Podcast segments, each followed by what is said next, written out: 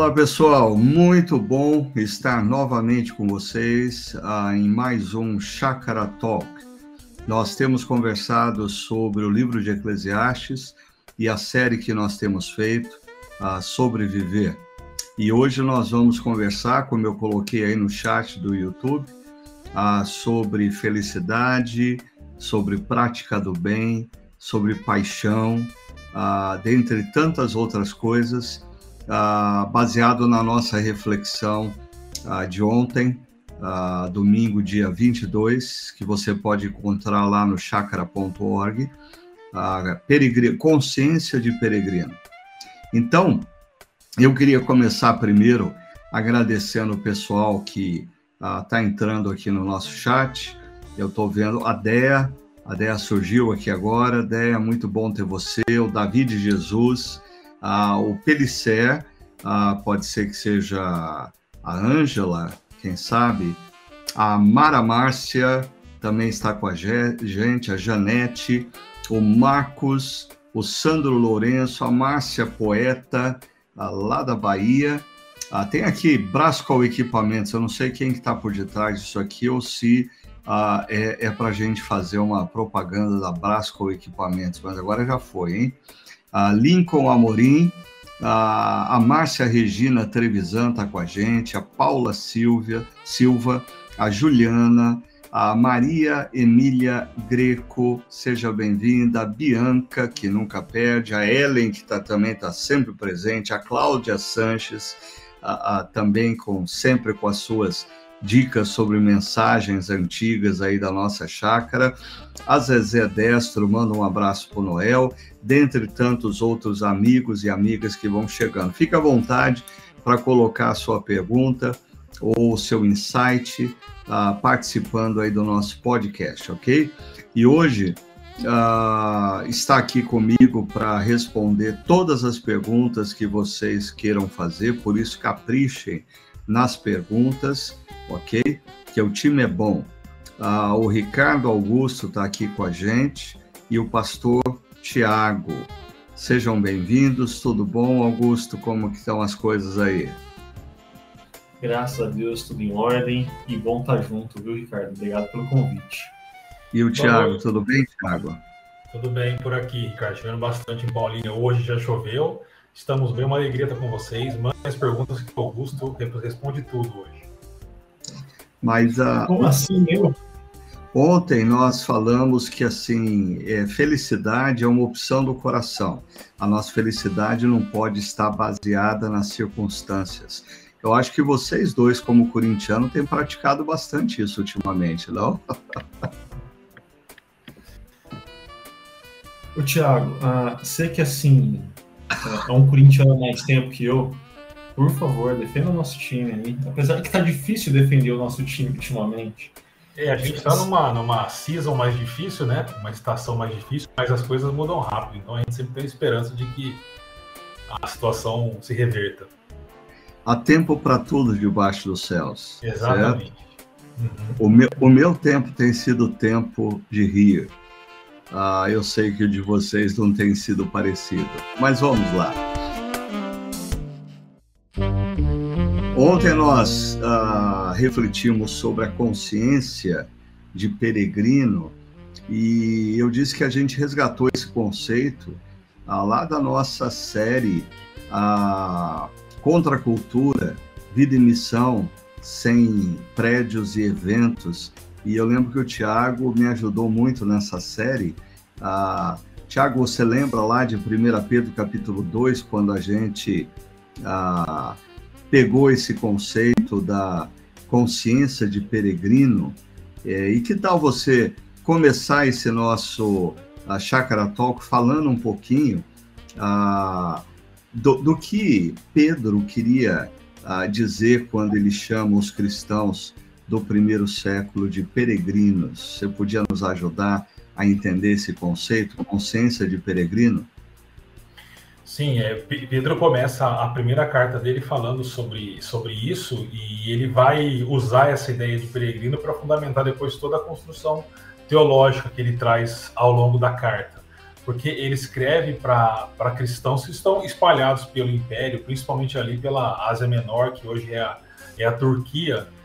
E essas pessoas elas estavam sofrendo já perdas, elas estavam sofrendo desafios diante da fé que elas tinham em Jesus, ou por causa da fé que elas tinham em Jesus. E aí, Pedro, para fundamentar e, e animar e, e, trazer esperança para essas pessoas, ele traz esse conceito de, de peregrino. Pessoas, nós estamos numa jornada, né? E, e, é importante porque um peregrino ele tem um alvo, ele tem um, objetivo no qual ele ainda não alcançou, mas ele, ele anda, ele viaja, ele, ele avança na jornada com um objetivo claro é, diante dele, e isso o move diante dos desafios, isso o move diante das perdas, né? assim por diante. Então, é, o apóstolo Pedro traz essa ideia. E não é só é, é, Pedro, Paulo também traz essa ideia. E eu acho que é algo que a gente tem que resgatar muito, porque, voltando para o Antigo Testamento, a, a igreja hoje ela, ela, ela está exatamente naquele período em que o povo de Israel foi é, libertado do Egito e está peregrinando pelo deserto. Não chegou ainda à Terra Prometida. Nós estamos caminhando para a Terra Prometida, que é o que a gente a, almeja e tem a esperança, mas nós estamos nesse trajeto, nesse caminho. É um caminho difícil, é um caminho cheio de desafios, mas essa consciência de peregrino que você trouxe para nós é, é, domingo nos ajuda a continuar essa jornada. E, e como nós falávamos ontem, é, como peregrinos, ah, nós ah, estamos de passagem, mas o fato de ah, estarmos de passagem não deve fazer de nós homens e, homens e mulheres alienados diante dos problemas e desafios que nos cercam. Por outro lado, existe o perigo da gente se deixar envolver ah, tão intensamente pela cultura ah, ah do nosso tempo, por onde nós estamos passando, a ponto de perdermos a identidade. Então, a perda da identidade ou alienação são dois perigos que nós corremos nessa peregrinação ao longo da história. Eu queria saber de vocês, começando pelo Ricardo Augusto, pensando nos dias atuais, pensando no nosso momento ah, ah, do Brasil, qual, qual desses dois perigos você, Augusto, acha que se faz mais presente na vida dos cristãos e da igreja brasileira? É, é uma excelente pergunta, né, Ricardo? E eu acho que um caminho para a gente começar a pensar é pensar nesses dois perigos como extremos opostos. De um lado, alienação, do outro, conformidade cultural, perda da identidade. Uh, não que alienação não tenha esse quê de perda da identidade, né? Mas eu lembro quando eu cheguei na igreja, né, comecei a minha caminhada com Jesus, era, era engraçado, porque eu, eu ouvi alguns pastores e, e eu fazia muito sentido, porque o meu contexto de igreja era um discurso etéreo, escapista, é, um discurso que gerava tipo de alienação, sempre falava de eternidade, da vida por vir e nada do aqui e agora, né? Hum.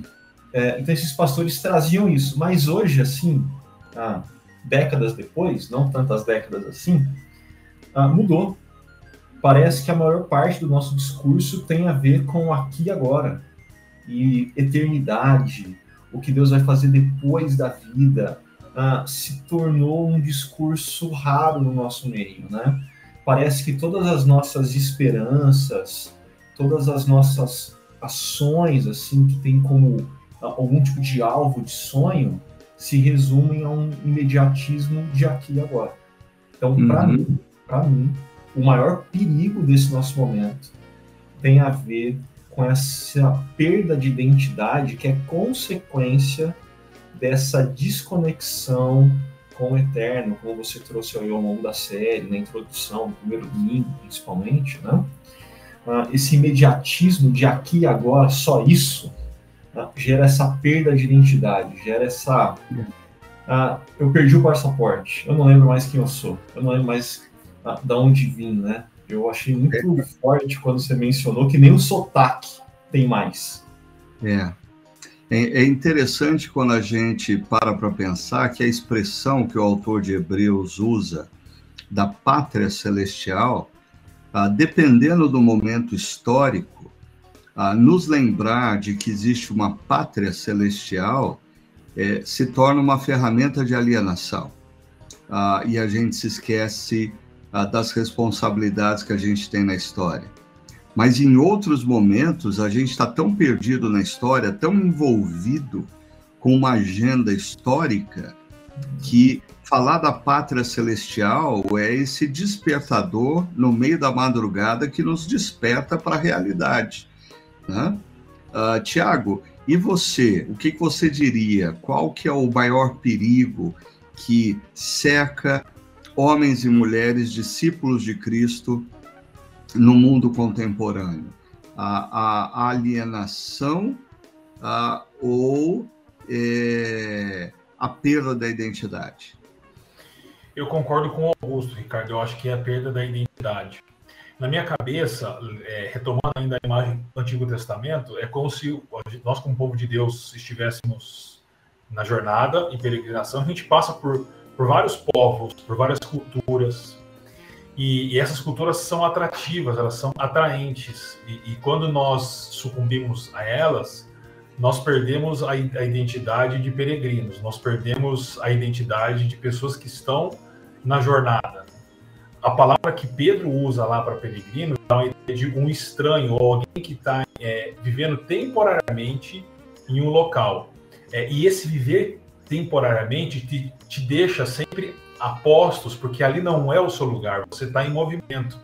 Mas quando a gente perde a identidade e a gente se adequa e, e, e a cultura a, que não é a nossa a, é assimilada por nós, aí a gente perde a, a, identidade. Eu sempre lembro quando a gente viveu lá nos Estados Unidos, você, você viveu também lá, e assim, a, aquela cultura americana, ela é extremamente atrativa para quem está lá, né?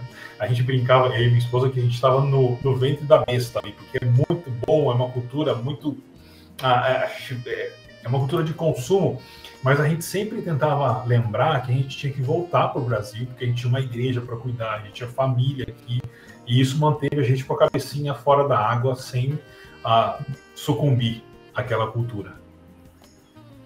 Mas é, é interessante você fazer menção aí da experiência nos Estados Unidos, né? Que apesar uh, da gente viver uh, por lá, eu passei dois anos lá, é, eu me lembro de situações assim, de chegar num lugar e falando, tentando né, falar inglês, e a pessoa que estava nos atendendo era brasileira, mas a gente não sabia mas assim que a gente trocou algumas palavras, pelo sotaque, pela pronúncia, a pessoa fala: Você é do Brasil, né? Uhum. Ah, eu fico pensando como é, nós, como discípulos de Cristo, nós devemos falar a língua da nossa época, nós devemos nos comunicar com a linguagem do nosso tempo.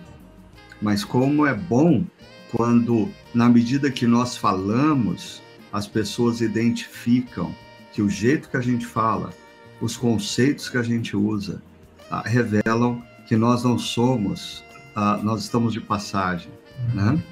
E eu queria citar aqui, olha, a Ângela, lá da Pelicera Advogados, a Ângela, ela disse, a ideia que tenho de peregrino é aquele que carrega consigo só o essencial. Excelente insight, Ângela. É verdade, eu acho que a nossa caminhada como peregrinos é, nos convida a, a vivermos e, e, e, a vivermos com o essencial, a tomarmos cuidado para não achar que a gente precisa de tantas coisas. Né? E o, o, o Fernando Henriques, tá, que já está de volta, ele foi conhecer a netinha nova dele lá nos Estados Unidos e eu estou sabendo que ele já voltou ao Brasil ele diz: de passagem, mas não alienados. É isso aí, Fernando. Ah, nós estamos de passagem, mas nós precisamos estar sensíveis ao que está acontecendo ao nosso redor. E principalmente, ah, lembrando da parábola do bom samaritano, nós estamos de passagem, mas nós precisamos estar sensíveis aqueles que estão à beira do caminho, sofrendo. Eu acho que uma das características principais do peregrino cristão é a compaixão, é a misericórdia, é o amor por aqueles que estão ah, ao redor sofrendo, e nós precisamos nos conectar a esse sofrimento. E aí, eu queria ir para o segundo tema dessa noite, uh, que tem a ver com ser feliz. Depois a gente entra na questão uh, das pesquisas que apontam o fato de que praticar o bem uh, gera maior senso de felicidade, ok? Uh, o pessoal aí do chat pode questionar ou pode reforçar essa ideia, mas é, eu queria conversar primeiramente com vocês sobre essa questão da felicidade, porque ah, em Eclesiastes nós encontramos um imperativo, um imperativo ali. É, é, seja feliz, seja aproveite a vida. Agora, eu não sei, Tiago e Ricardo, vocês na caminhada cristã e pastoral de vocês, se vocês já não se depararam com pessoas que, em nome do aproveitar a vida, em nome do ser feliz, é, fizeram grandes besteiras, romperam com, com pessoas, deixaram para trás compromissos. Eu me lembro de situações de ouvir, principalmente ah, no contexto ah, do casamento, pessoas abrindo mão da aliança do compromisso dizendo eu tenho direito de ser feliz. Aí eu estou deixando essa relação para ser feliz. Ah, eu vou fazer uma pergunta para vocês bem complicada. É, como entender o imperativo de Eclesiastes? Seja feliz, aproveite a vida, sem confundi-lo com esse ah, modelo contemporâneo hedonista egocêntrico que tem como chave essa frase: eu tenho o direito de ser feliz. E aí rompe com compromissos e com alianças. Tiago, você quer começar a responder? Daí o Augusto é, corrige você e coloca tudo nos trilhos. Vamos lá. É, Ricardo, infelizmente a minha experiência é essa que, que você disse, de ouvir pessoas dizendo que elas querem ser felizes, elas têm o direito de serem felizes e e aí abandonam o cônjuge, rompem com os pais porque acreditam que os pais eles se tornaram uma barreira na felicidade, para a felicidade. Mas assim, bem rapidamente, a Deus nos criou para sermos felizes, por isso que nós ansiamos por isso. Então, não tem problema né, desejar uma vida feliz. O problema é qual caminho a gente vai pegar. Então, hoje é como você disse, as pessoas às vezes assim, eu quero ser feliz, mas em detrimento das outras pessoas em detrimento de outros relacionamentos. É fundamentado em, em vaidade, em egoísmo.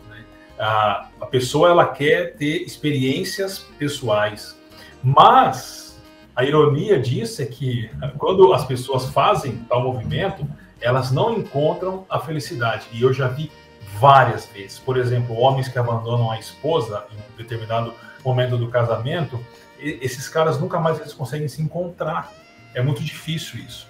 O que Eclesiastes fala para nós, e que você deixou bem claro, é que a felicidade que o texto de Eclesiastes aponta é uma felicidade que aponta para o contentamento, que isso é fundamental e importante demais para nós humanos, e também a para generosidade. Ou seja, a, a felicidade que o livro de Eclesiastes aponta leva em conta as outras pessoas, leva em conta os outros é, relacionamentos. Então, eu acho que tem uma, uma diferença muito fundamental e muito clara entre esses dois caminhos de busca de felicidade. Consertar, não consertar nada não, assim, tá tranquilo.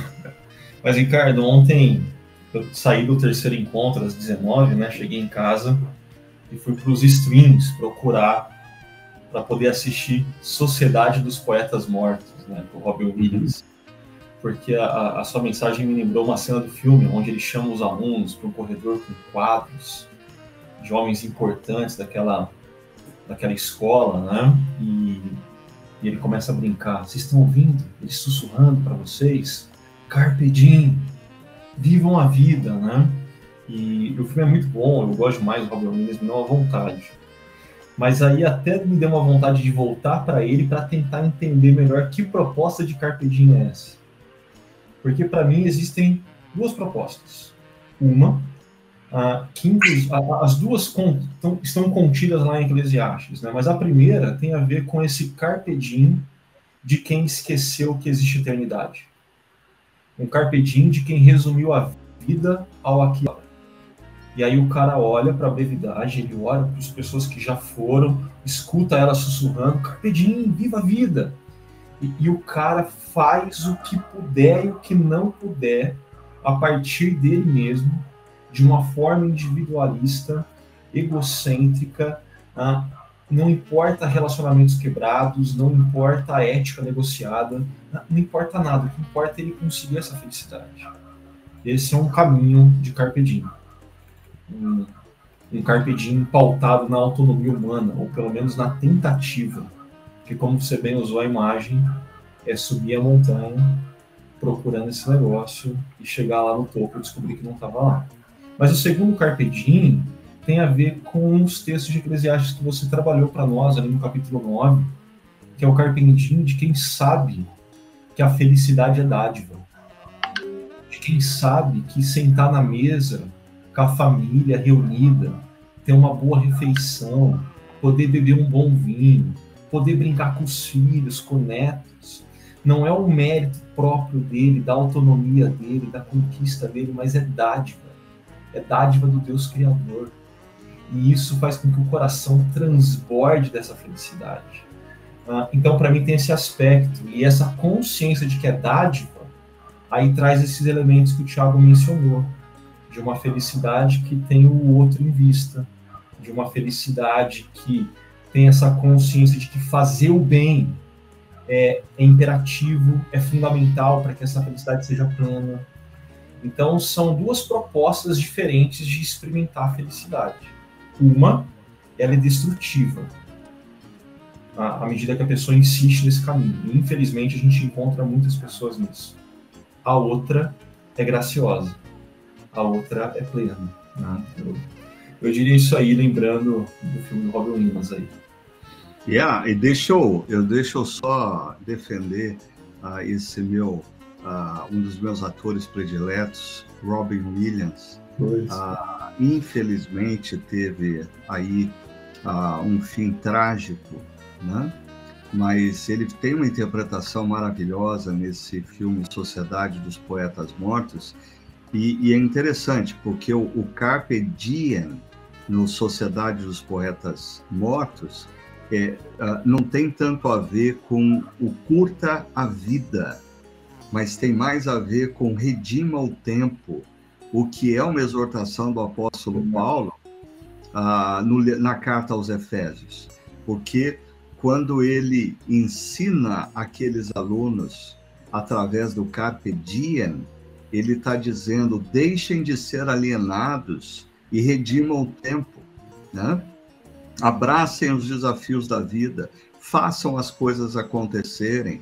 Ah, e é interessante porque o autor de Eclesiastes, como nós vimos lá em Eclesiastes 9 também, ah, ele diz que a, a parte desse carpe diem é comer e beber, estar ao lado da pessoa que você ama, mas também você ter a consciência que esse é o momento de você pegar aquilo que foi colocado nas suas mãos, a tarefa que você tem, e realizá-la com toda a força.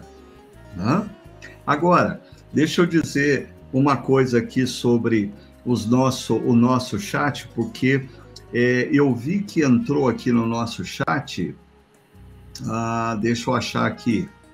O Kleber e o Kleber está dando boa noite aos pastores. Estamos na área, vocês são bênção, gratidão, obrigado, Kleber. E, e eu achei interessante, eu, eu fiz menção do Kleber, porque ele me mandou um vídeo hoje é, pelo WhatsApp uh, de um cara que justamente fala ah, que ele ouviu o conselho do pai velho. O pai deu três conselhos para ele. Aí um deles era: não desista de praticar o bem.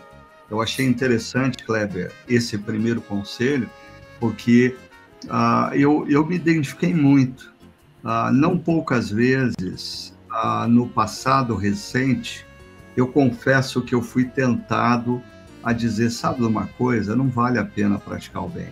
Não vale a pena fazer o bem pelas pessoas. O que você recebe em troca é ingratidão, é falta de reconhecimento. E aí o conselho que o pai do cara que fez o vídeo deu foi não desista de praticar o bem. Eu não sei quanto a vocês, mas muitas vezes a gente é, é, é tentado a, a, dizer, sabe uma coisa, eu vou cuidar da minha vida. Chega de fazer o bem para os outros, eu vou cuidar de mim.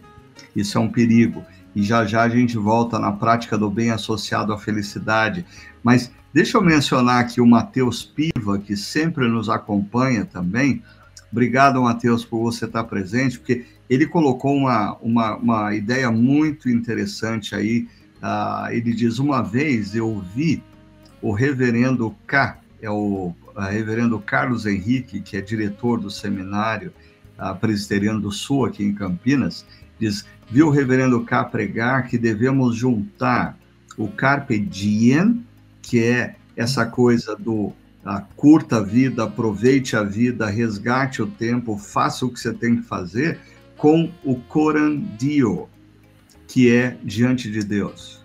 É aproveite a vida diante de Deus. Fantástica ideia, Mateus. Ou fantástica ideia, K. Né? Aproveitar a vida sabendo que Deus está vendo tudo quanto fazemos. E eu acho que essa associação do Carpe Diem com Corandio é, é, nos dá uma boa resposta para essa questão do que significa o imperativo de Eclesiastes, seja feliz, ah, em contraste com o hedonismo contemporâneo, que diz aproveite a vida sem responsabilidade alguma.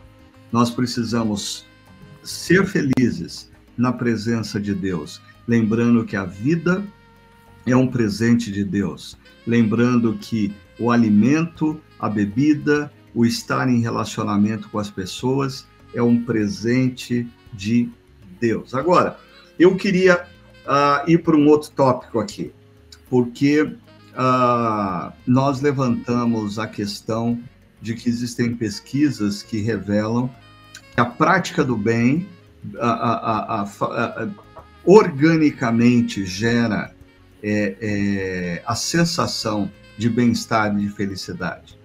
E uma das pessoas que eu fiz menção como exemplo ah, de alguém que optou por fazer o bem foi aquela mulher norte-americana, a Liz Bohannan, que tem um trabalho ah, fantástico em Uganda. E ela, diferentemente de muitos autores aí de autoajuda que diz, uh, dizem uh, procure a sua paixão, encontre a sua paixão e aí as pessoas ficam largando do emprego, largando da carreira e passam a vida inteira pulando de galho em galho, procurando a paixão. Ela diz: não, nós construímos a nossa paixão. Vocês concordam com essa afirmação dela?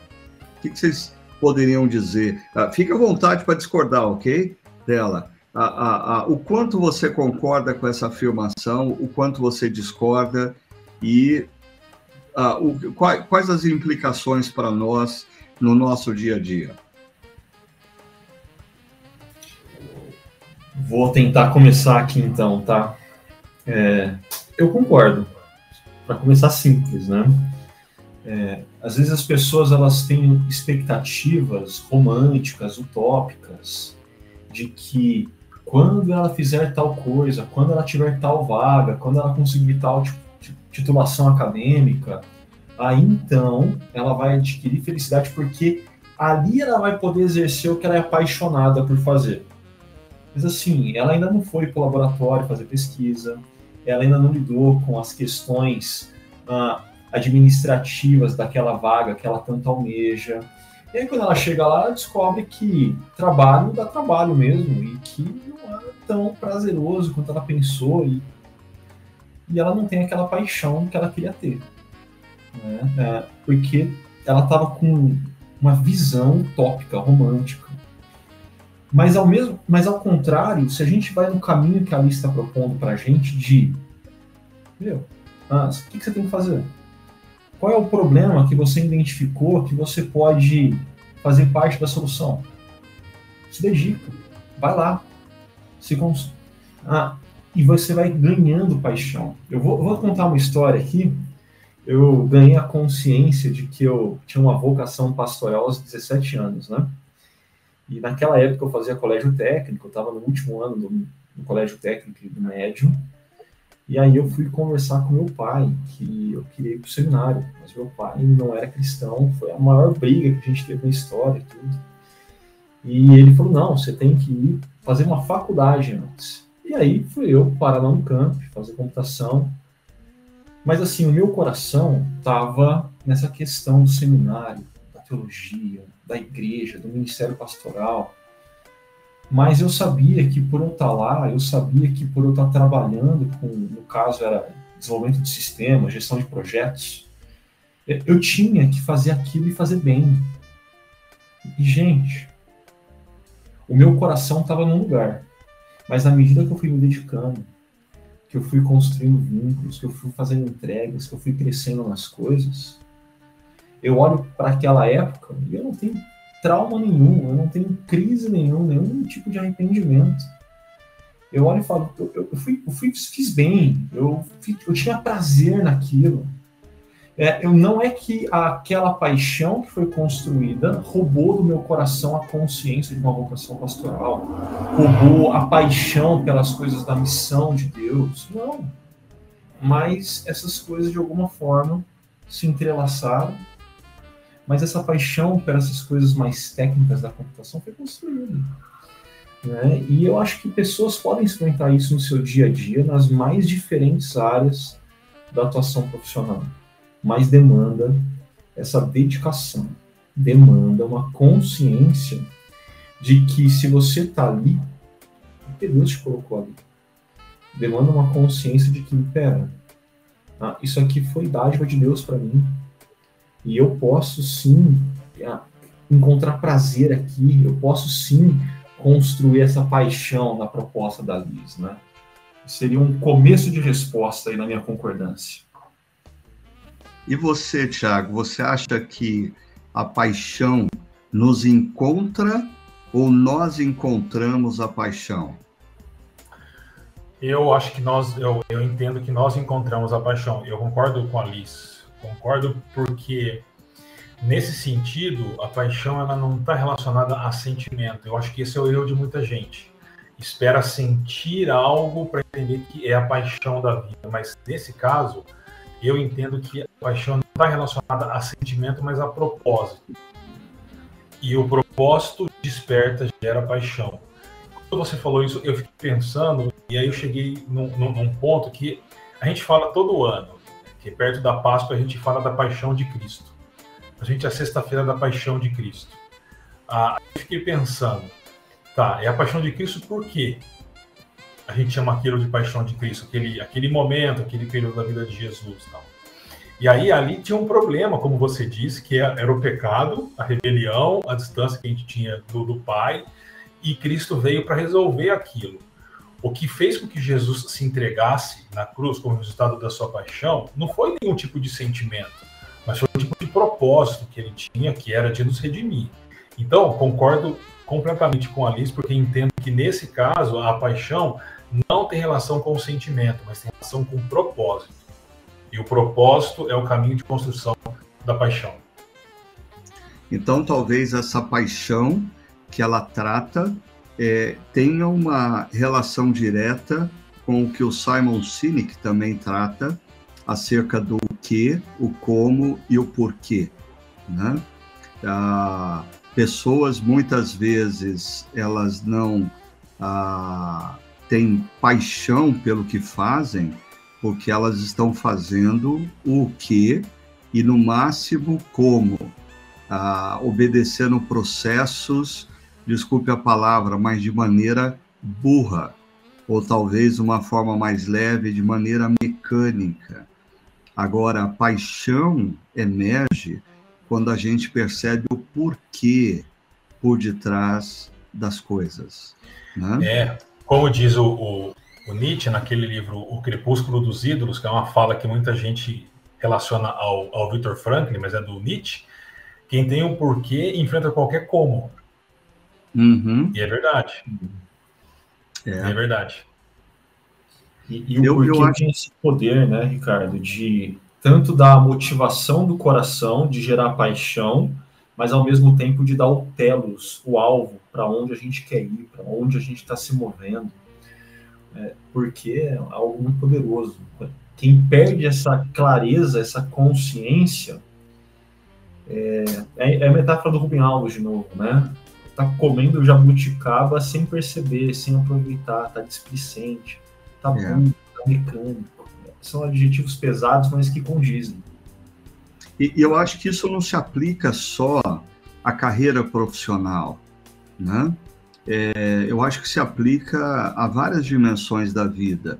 Ah, de maneira muito prática aí para os nossos ouvintes, é, eu acho que às vezes a, a, própria criação de filhos, existem momentos difíceis que a gente está cansado, é, é, é, eles estão demandando muita atenção e você está trabalhando para pagar a mensalidade da escola, pagar o uniforme, pagar o material e você está cansado, estressado, mas eu diria, ah, na maioria das vezes que nós nos deparamos com o cansaço e o estresse, é porque nós esquecemos o porquê nós estamos fazendo isso.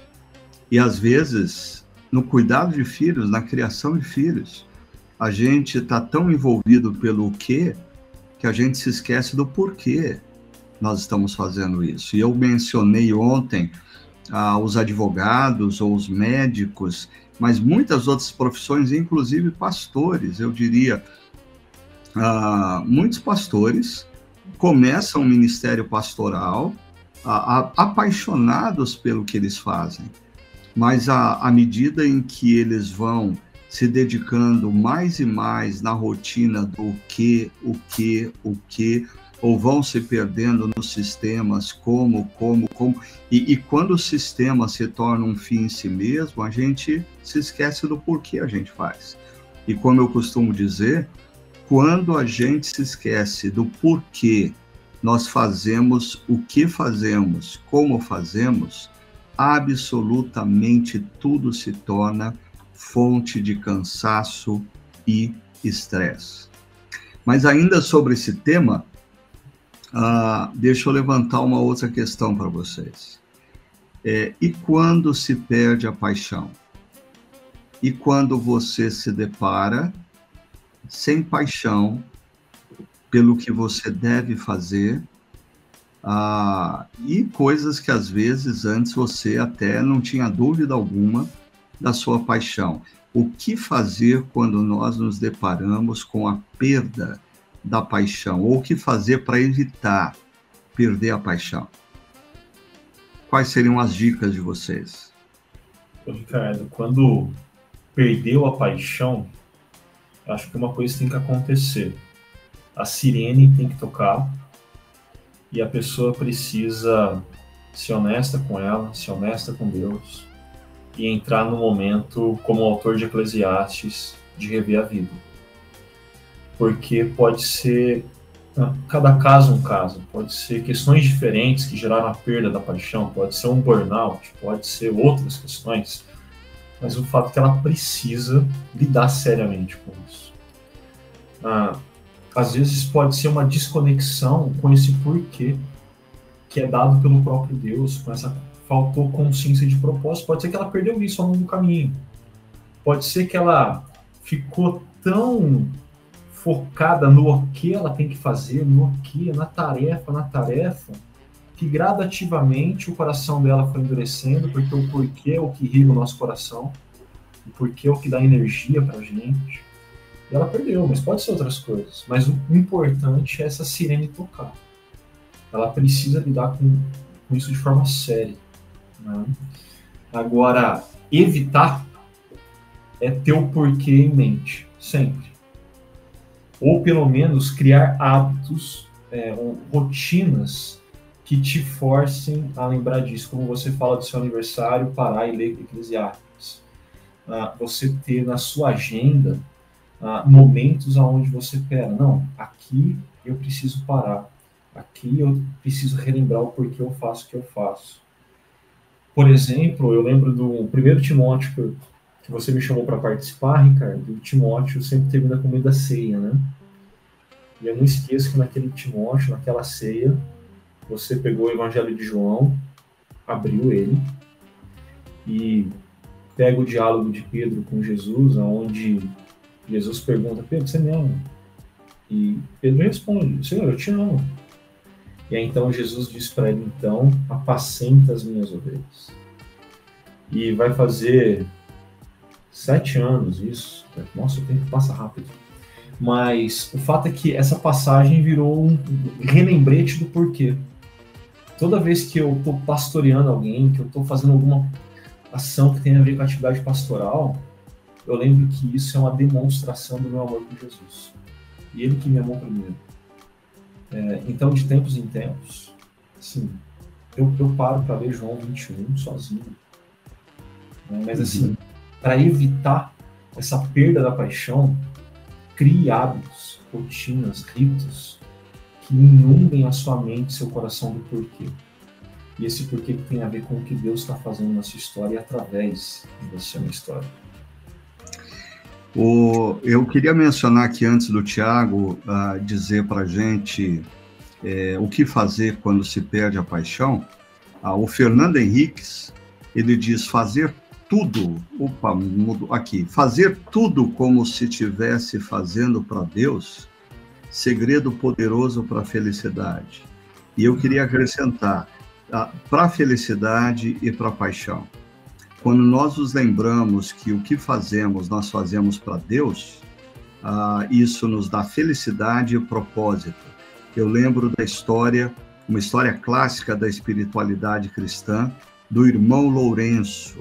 O irmão Lourenço, ele morava num monastério e ele praticava a presença de Deus.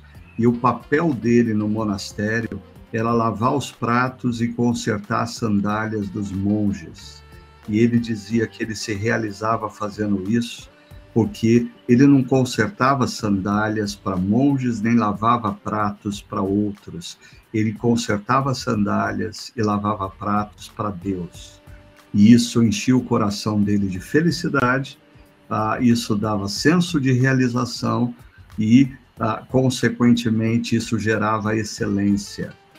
A Ângela, ela diz: Entendo que nós encontramos a paixão, ela é sim construída, especialmente quando temos consciência do propósito de Deus em nossa vida. Com certeza, Ângela. E o Livan, ele traz aqui a, a memória, é, o conceito da Angela Duckworth sobre aquele livro Garra, a, a Angela Duckworth, ela diz que um talento não vale de nada se a pessoa não tem perseverança. E a Angela Duckworth, com esse conceito da perseverança, ela acho que ela também aponta para o fato de que paixão é construída. O Livan diz assim: a paixão sem regularidade, intencionalidade e trabalho, em outras palavras, perseverança, é vazia, como aprendemos na série reordenar, série de janeiro do ano passado. Obrigado, Livan, por nos lembrar dessa importante lição. Tiago, e para você, o que fazer quando a gente percebe que a paixão vazou? Aí o coração está vazio e tudo se tornou pesado.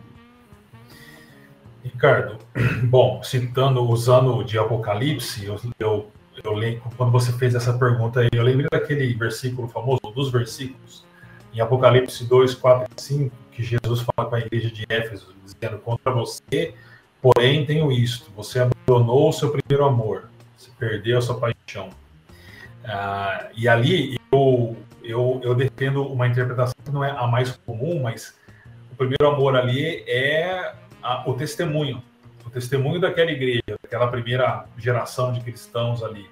É, mas era a paixão daquela igreja e eles, eles abandonaram.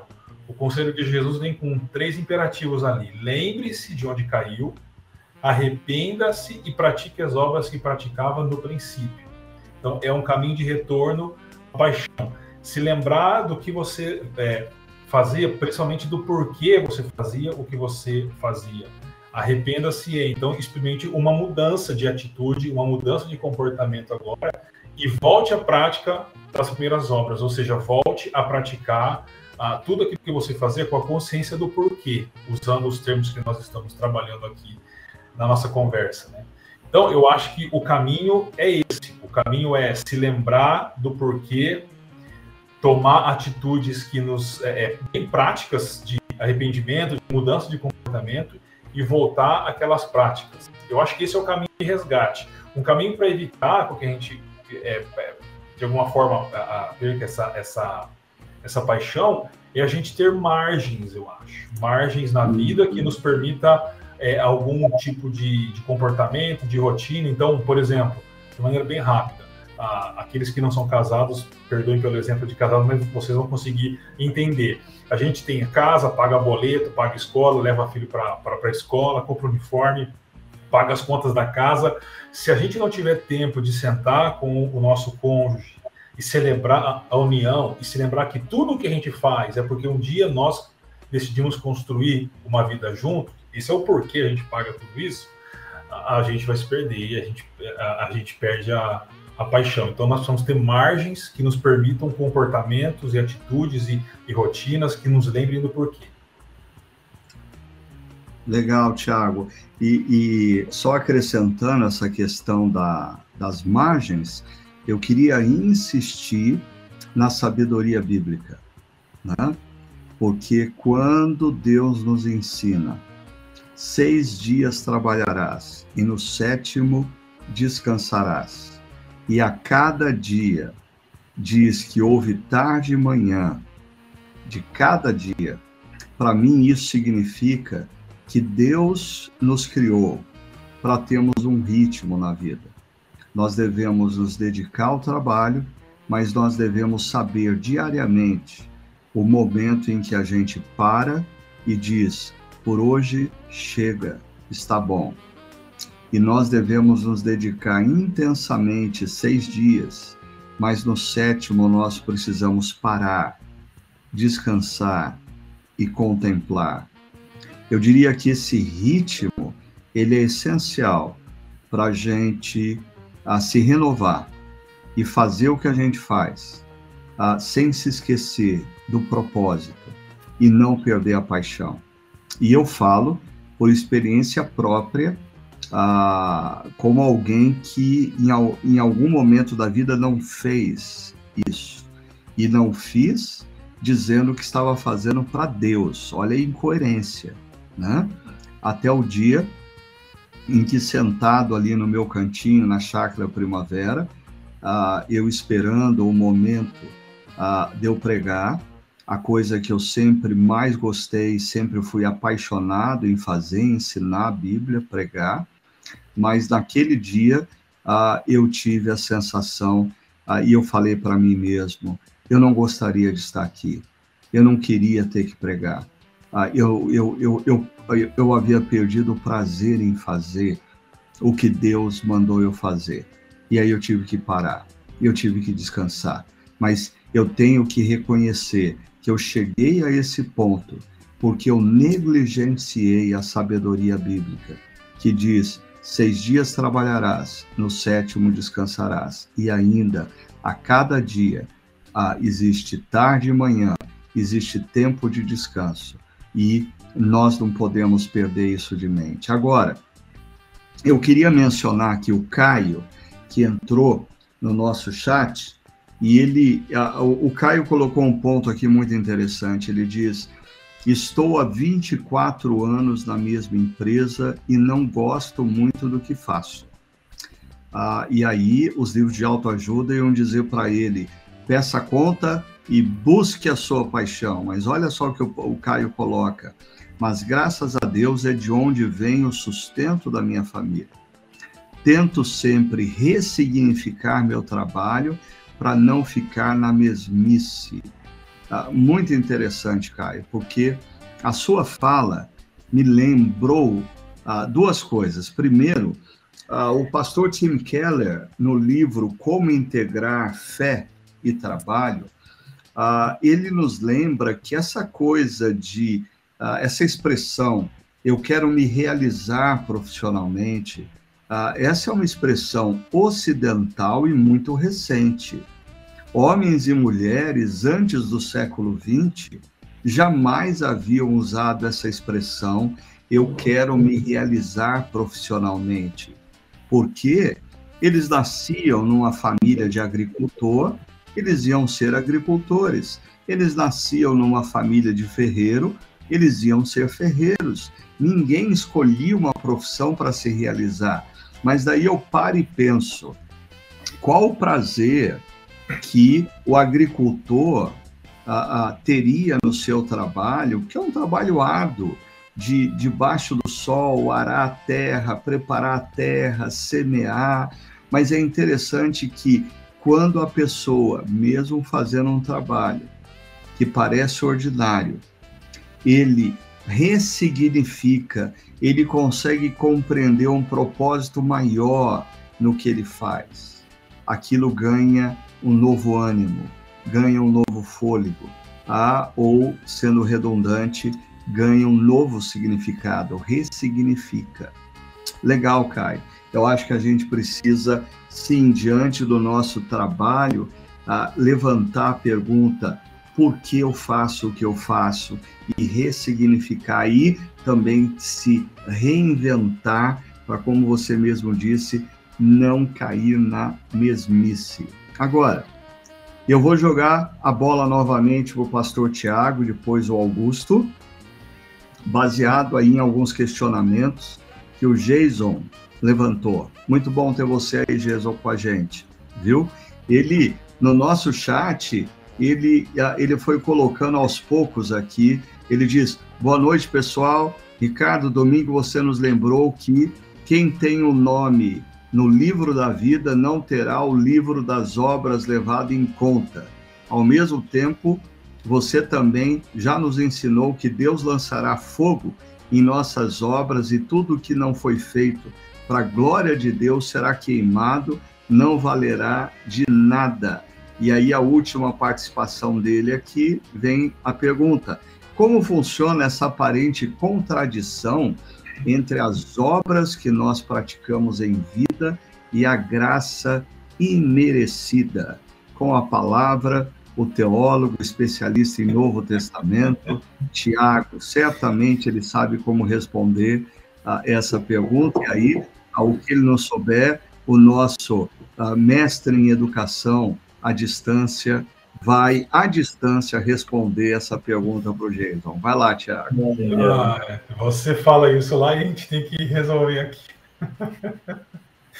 Bom, uh, tentando ser bem rápido também, é, quando é, o Ricardo cita livro das obras, eu entendo que não são as boas obras que nós fazemos, mas é o tipo de vida que a gente leva a, contrário àquilo que a, a palavra de Deus nos ensina. Então, são obras, a, são vidas, a, condutas contrárias ao que Deus nos ensina, né? Esse conflito que o Jason traz para nós é o conflito antigo entre, em conflito entre aspas, entre Paulo e Tiago, Tiago da Bíblia, né? Tem uma carta lá salvação pela fé ou, ou através das obras. Mas não existe esse, esse conflito. Então, eu responderia ao Jason da seguinte forma: primeiro, as obras elas são resultado da graça de Deus, as boas obras, aquilo que a gente faz, porque como diz o, o, texto de Efésios 2, 1 a 10, né, nós somos poesia de Deus e somos é, criados para as boas obras. Então, aí a gente está falando de um outro tipo de obra, né? essas obras, essas boas obras, elas são resultados da salvação. Então, a salvação é o que nós ganhamos imerecidamente, de graça. E aí, porque os nossos nomes estão no livro da vida. Então, Paulo fala isso em Filipenses 2, 12, 13. mais ou menos. Ele diz: desenvolver a vossa salvação. Ou seja, nós somos salvos e, como resultado, a gente vive então uma vida de boas obras que são resultado da salvação. Mas nós podemos ou não desenvolver a salvação, não sermos salvos, mas é, salvos uma vez salvos, como resultado da graça imerecida de Deus, como você disse. O que, que a gente faz com isso? Algumas pessoas desenvolvem, outras nem tanto, mas ambas são salvas. Ah, e o resultado disso é, eu entendo, tá bom? A, a ideia de galardão. Aqueles que desenvolvem a salvação com obras, elas é, têm um outro galardão em comparação com aquelas que não é, desenvolvem a salvação. Então, eu diria isso. E, e deixa eu dar um pitaco aí, a, a, a, Tiago, que essa coisa de galardão, eu, quando eu era adolescente, eu ouvi, uh, ouvi uma pregação que eu nunca mais esqueci, uh, de um uh, pastor que trabalhava com a PEC, um grego, uh, Vassilios Constantinides, se não me engano, e ele colocou sobre uma mesa três cálices de diferentes tamanhos. E ele disse: Deus vai nos retribuir de acordo com as nossas obras, Jason, que nós fizemos para a honra e para a glória dele, como expressão da nossa fé em Cristo Jesus, né? Nós não fomos salvos pela, pelas obras, mas nós somos salvos para as boas obras. Mas aí, esse pastor, ele ah, colocou vinho nos três cálices até a borda, até a, a, a, derramar. E aí ele disse assim: assim vai ser na eternidade. A cada um de nós, com a vida que a gente leva com Deus, a prática das boas obras, o desenvolvimento da santificação, do conhecimento de Deus, nos tornamos um cálice de diferentes tamanhos, mas todos nós, na eternidade, vamos estar plenos. Em outras palavras, a gente não vai conseguir reclamar porque outro recebeu mais, porque cada um de nós vai estar pleno, pleno com a recompensa de Deus. Ah, mas cabe a nós, ah, através da nossa prática cristã, santificação, ah, boas obras para a glória de Deus, viver essa vida, né? alargarmos o nosso cálice. Mas e aí, Tiago? O, o, o, agora é o Augusto. Ele é. tem a explicação que vai clarear a mente de todo mundo. Diz lá, Augusto. Não é uma explicação, vai ser uma citação. Eu gosto muito do Dallas Willard quando ele diz que graça não é contrária a esforço, ela é contrária a mérito. Ela é hum. contrária a mérito. E eu olho para Gênesis 11, Gênesis 12, isso fica muito claro. Gênesis 11, o projeto Babel, a humanidade quer, a partir do seu próprio esforço, ter o mérito fazer seu próprio nome grande. Gênesis 12, Abraão não tem mérito nenhum. Deus é quem vai fazer o nome dele grande. Uhum. Mas isso não faz com que Abraão não tenha trabalho. Não demanda que Abra... É, demanda que Abraão rompa algumas coisas que ele tem que romper, deixe para trás coisas que ele tem que deixar, que ele vá para uma terra que ele ainda não conhece, que ele peregrine, que ele caminhe. Tem esforço, tem trabalho. E a última coisa que eu diria, aproveitando que o Ricardo citou o, o livro do Tim Keller, né? Que é Fé e Trabalho. Gente, quando Paulo diz que no Senhor nosso trabalho não é vão, ele não está falando do trabalho que a gente faz dentro da igreja. Para mim, ele está falando de qualquer trabalho. Ele está falando que aqueles que foram alcançados pela graça de Jesus, que não tem mérito nenhum, mas foram alcançados por essa graça, agora eles vão se esforçar eles vão trabalhar e isso em Jesus vai frutificar. Isso em Jesus vai perdurar. Isso em Jesus vai surpreender os outros. Para mim, eu fico com a citação do Dallas Willard. Graça é contrária a mérito, não a esforço. Não sei se ajudei. Ó, eu não sei se esse podcast serve para alguma coisa. Tá? Eu sei que a minha mãe assiste, tá? E outra coisa, se o que a gente fala não serve para acrescentar muito na sua vida, anota os livros que a gente cita.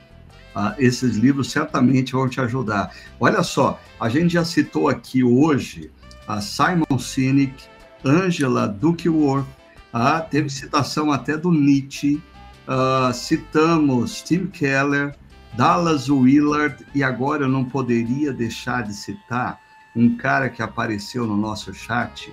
Olha só como ele se apresenta. Ele, eu, eu tenho que citá-lo. Tiozão do Verdão. É, é, é, é, o nome do cara. Bota aí, por favor, Carlos. Olha só. Tiozão do Verdão. Assistindo aqui nos Estados Unidos. Pastor Ricardo, você foi meu professor nos Servos de Cristo. Abraços, Reinaldo. E a prova de que eu fui um bom professor é que hoje ele é o tiozão do Verdão. Esse cara também está vivendo tempo de dança, de alegria, certo? Tiago e Augusto. Agora, vamos terminar que já deu uma hora e a gente, o combinado é uma hora. Mas, é, falando aí, uh, Rinaldo, muito legal, bom te reencontrar por aqui, tá? Mas uh, nós falamos ontem e eu queria pedir para que a última palavra de vocês é, fosse algo voltado para aqueles que estão nos acompanhando, ah, relacionado a essa ideia de que a felicidade é uma opção do coração. Ah, ela não é baseada nas circunstâncias, ela é uma opção do coração. O que, que vocês poderiam dizer nessa última palavra para as pessoas que estão nos acompanhando? Por exemplo, pessoas que estão enfrentando lutas na família, com filhos ou no casamento, estão enfrentando lutas na dimensão financeira ou talvez da saúde. E quando nós estamos cercados por circunstâncias adversas, a, a propensão é a alegria do nosso coração ser roubada. É, o que vocês poderiam dizer sobre esse conceito que, ah, para citar mais um, né, Henry Nouwen nos traz de que o contentamento não é um sentimento, é uma opção do coração. Por favor, deem a sua última palavra. Eu sei que em momentos de adversidade, os nossos olhos naturalmente vão para os problemas, para os desafios, para toda a tensão que está nos cercando. Mas quando a gente fala que felicidade é uma opção do coração, é você, no meio disso tudo, conseguir perceber a graça de Deus, a dádiva dele. É perceber que você não está sozinho. O próprio Deus está com você. Mas você precisa ficar atento, porque essa opção do coração, você não faz ela uma única vez na vida, você não faz ela uma única vez no meio de uma situação difícil. Você precisa exercitar ela todo dia. Você todo dia precisa ser relembrado do porquê, ser relembrado desse Deus que está presente, mesmo no vale da sombra da morte. Aí você vai à medida que o tempo passa e consolidando essa opção do coração e experimentando isso com mais facilidade, a ponto de dizer, como Paulo disse, que sabia viver contente em toda e qualquer situação. Ele diz isso lá no final da jornada, é, não no início. Ele exercitou. A, a gente precisa exercitar isso, essa opção do coração. Ricardo, eu diria de maneira bem rápida, eu acompanhei no, no Twitter um pastor americano que perdeu o filho muito novinho, nem um ano. Quer dizer, quando completou um ano. Tá? Deu, dois, dias depois ele estava doentinho e, e ele morreu, e, e, é muito difícil isso, né? Uma das coisas mais difíceis, eu acho, que o ser humano enfrenta. E o que eu percebi foi que o movimento que ele fez foi o que você trouxe para nós na primeira mensagem dessa série, que é a reconectar ou conectar com a eternidade.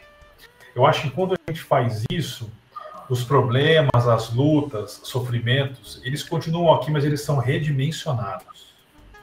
Redimensionados. Então, eu diria que a gente deve se reconectar com, com a eternidade. Isso significa, na linguagem do Eclesiastes, temer ao Senhor, temer a Deus. E aí, ah, tem coisa que vai se resolver, tem coisa que não vai se resolver. E está falando alguém que, que está nessa luta diária também, né, para buscar esse caminho da felicidade diariamente. É, e, o, e, o, que eu tenho feito é, é, redimensionar todas as coisas à luz da eternidade. É isso que eu diria.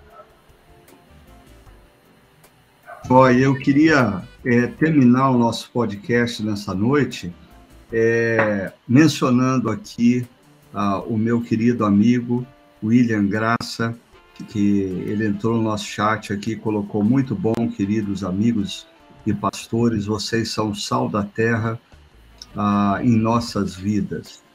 É, eu diria, William, na verdade, ah, muitas histórias, é, como a sua história e a de muitos outros que eu vejo o nome aqui, conheço a história, a história de vocês inspiram a, a nossa caminhada como pastores.